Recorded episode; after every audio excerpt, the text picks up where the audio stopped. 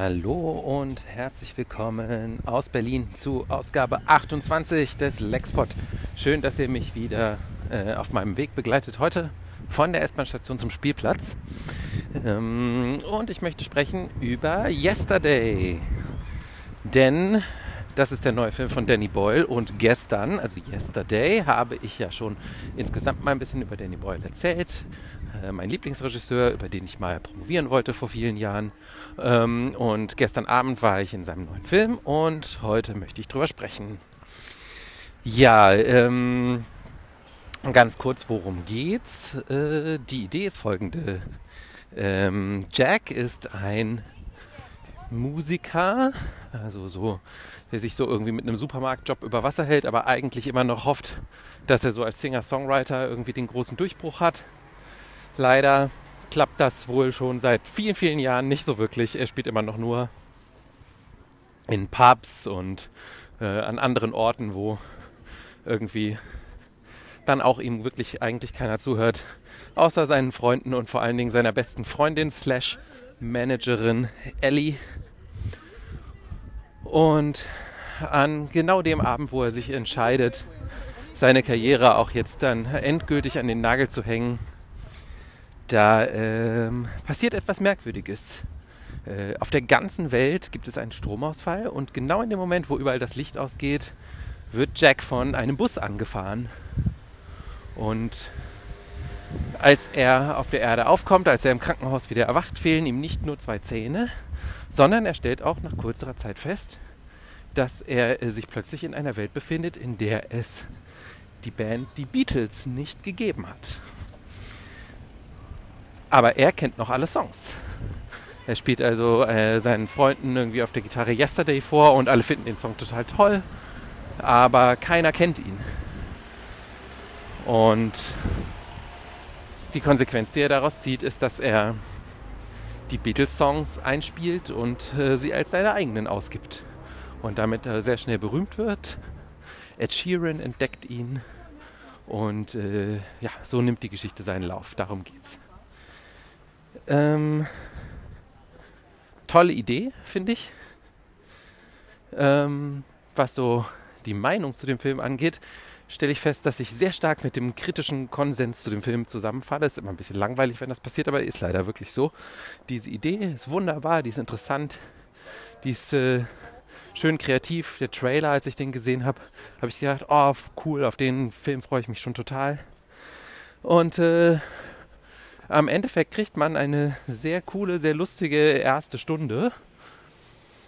Und äh, das Konzept, dieses Konzept, was wäre, wenn du in einer Welt lebst, wo du so einen merkwürdigen kulturellen Wissensvorsprung vor dem Rest der Welt hast, wird super gut ausgeschöpft, sowohl für Komik als auch irgendwie für Drama.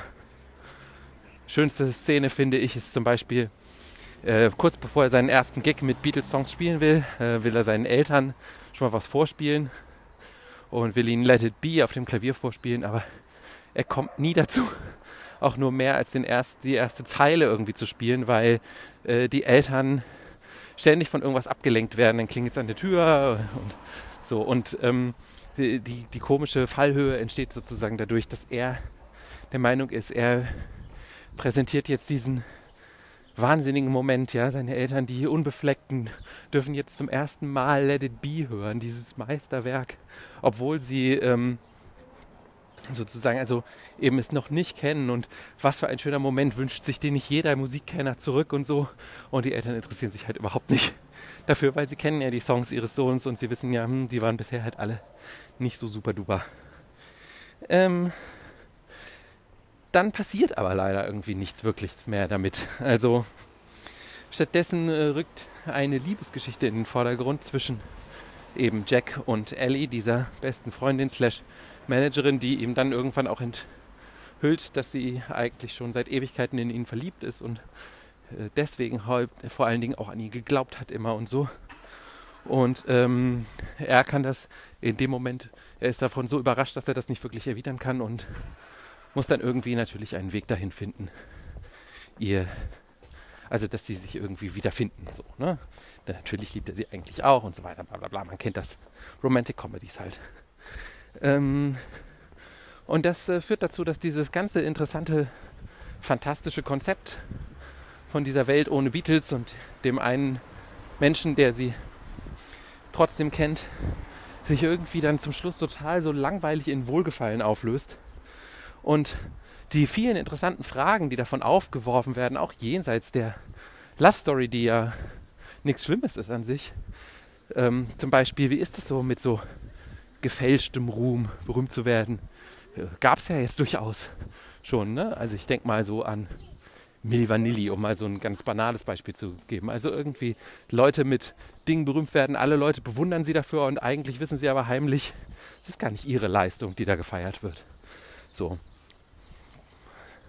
Da, da wird nichts mehr draus gemacht.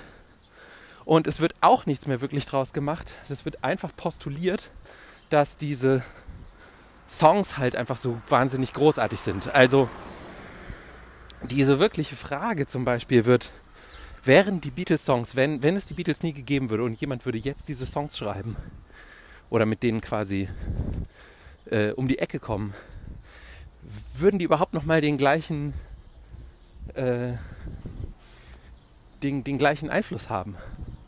Also der Film sagt einfach ja, fertig, Ende, Ende der Diskussion. Ähm, ich würde sagen, man könnte das durchaus in Frage stellen. Manche Songs bestimmt, Yesterday, Let It Be, das sind bestimmt so Songs, die zeitlos sein werden können. Aber Being for the Benefit of Mr. Kite, ein Song, der tatsächlich auch erwähnt wird, ich so denke, hm, ja, der ist in seinem Zeitkontext total revolutionär, dass es den damals gab. Sgt. Pepper's Lonely Hearts Club Band, das Album generell. So Experimentierung, äh, Experimentierung ist das ein Wort? Experimente, 60er Jahre, Drogen und so weiter, alles toll. Aber heutzutage hm, würde das noch jemand, also steckt wirklich in jedem einzelnen dieser Songs so viel musikalisches Genie drin, wie hier behauptet wird, wird auch nicht angerissen. Also auch nicht irgendwie mal in einem Nebensatz oder so. Und das äh, führt irgendwie für mich dazu so ein bisschen, dass das Ganze doch alles in allem eine ziemliche Enttäuschung war. Also schade, weil ich habe wirklich auch gerade viel gelacht. Gerade in dieser Anfangsphase, als er feststellt, dass er also in dieser komischen Bizarro-Welt quasi aufgewacht ist, gibt es einige sehr coole, sehr witzige Szenen. Ähm, aber es verliert sich dann alles irgendwie in so merkwürdig wenig charmanten Ideen. Und ich habe gestern ja viel über so den Danny Boyle-Touch geredet, wo ich so gesagt habe, ja, selbst Filme, wo, wo er jetzt vielleicht nicht so sehr den Übereinfluss hat, veredelt er irgendwie durch so seine besondere visuelle ähm, seine neue Visu seine oh, Entschuldigung, ich werde hier gerade abgelenkt von Leuten, die hier vorbeilaufen, durch seine eigene visuelle Ideenfülle so. Ähm, und es gibt so ein paar kleinere Momente, wo, äh, wo ich das gespürt habe. Also zum Beispiel als Jack ähm, zum ersten Mal Yesterday vorspielt, springt der Film aus dieser relativ intimen Szene, wo er mit Leuten an einem Tisch sitzt, sehr schnell in so eine ganz weite Aufnahme von der ganzen Umgebung. So als würde durch die Macht dieses Songs plötzlich äh, so der Blick geweitet. Das fand ich sehr schön. Dann gibt es äh, so eine Szene, wo gezeigt wird, wie er immer berühmter wird auf der ganzen Welt. Und äh, statt das mit so einer ganz typischen Montagesequenz zu visualisieren, finde ich äh, ganz fantastisch, ähm, baut er so einen künstlichen Raum auf, in dem Jack vor so drei riesigen LED-Wänden steht und es sozusagen äh, so beobachten kann, diese Montagesequenz selbst. Also irgendwie so Zeuge wird des Ganzen. Und es spiegelt sich so auf seinem Gesicht, aber es gibt halt diesen Raum. Man, man sieht das nicht nur in Montage, sondern es gibt wirklich diesen Raum, wo das stattfindet. Fand ich ganz toll. Und dann gibt es eine Szene auf einem Konzert, wo mit einem sehr überraschend langen Freeze-Frame gearbeitet wird, die ich auch ziemlich cool fand für, für Kino. So. Also da merkt man immer noch, da ist irgendwie jemand am Werk, der der sich Gedanken macht, der nicht nur ein Drehbuch irgendwie in äh, adäquate Bilder umsetzen will, sondern der dem irgendwie was hinzufügen will. Äh, hinzufügen will. Aber es reicht irgendwie leider nicht, um dieses Drehbuch von Richard Curtis, dem Drehbuchautor von diesen ganzen Romcoms aus den 90ern äh, und äh, frühen 2000ern, irgendwie dem wirklich sozusagen so die Flügel zu verleihen. Was ich sehr schade finde. Ähm, und apropos Richard Curtis, ich finde, auch Richard Curtis hat das Konzept schon mal besser bearbeitet, nämlich in seinem Film About Time, wo er, glaube ich, sogar auch Regie geführt hat. Ähm, da geht es äh, um so eine Geschichte, dass jemand die Fähigkeit hat, immer so ein paar Minuten in der Zeit zurückzuspringen. Und äh, das immer nutzt, auch um irgendwie seine Beziehung zu manipulieren quasi. Also immer wenn ihm irgendwas schief läuft, äh, springt er kurz in der Zeit zurück und korrigiert es.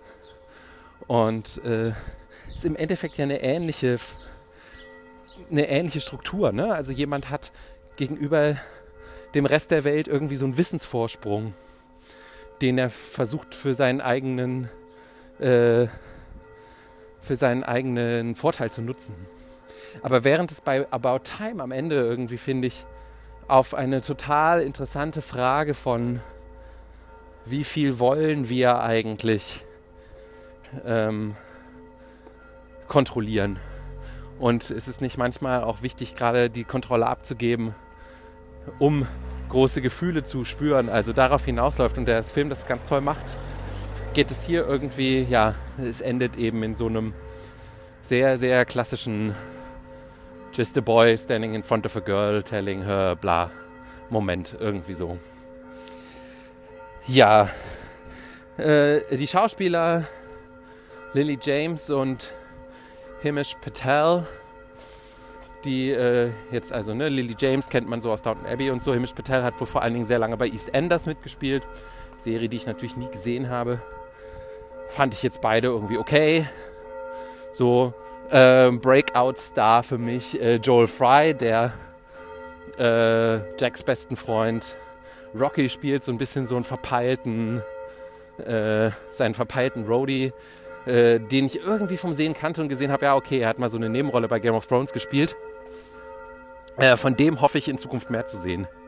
Der fand ich hat eine ziemlich coole Präsenz so auf dem Bildschirm. Ansonsten, ja, eben nicht so der große Wurf für Danny Boyle, finde ich. Und um irgendwie den Beatles-Bezug natürlich in der Musikempfehlung herzustellen, möchte ich einen Song von Transatlantic empfehlen, die immer mal wieder auch sehr lustige Cover gemacht haben. Und einmal haben sie zwei Songs, die I Need You heißen, miteinander verknüpft. Und zwar I Need You von den Beatles und I Need You von America. Und sieh an, man kann daraus ein Medley machen. Äh, also das äh, ist was sehr Lustiges, kann man sich mal anhören. Äh, I Need You von äh, Transatlantic. Und ähm, das war's von mir zu Yesterday. Und ich wünsche euch noch einen schönen Tag. Ciao.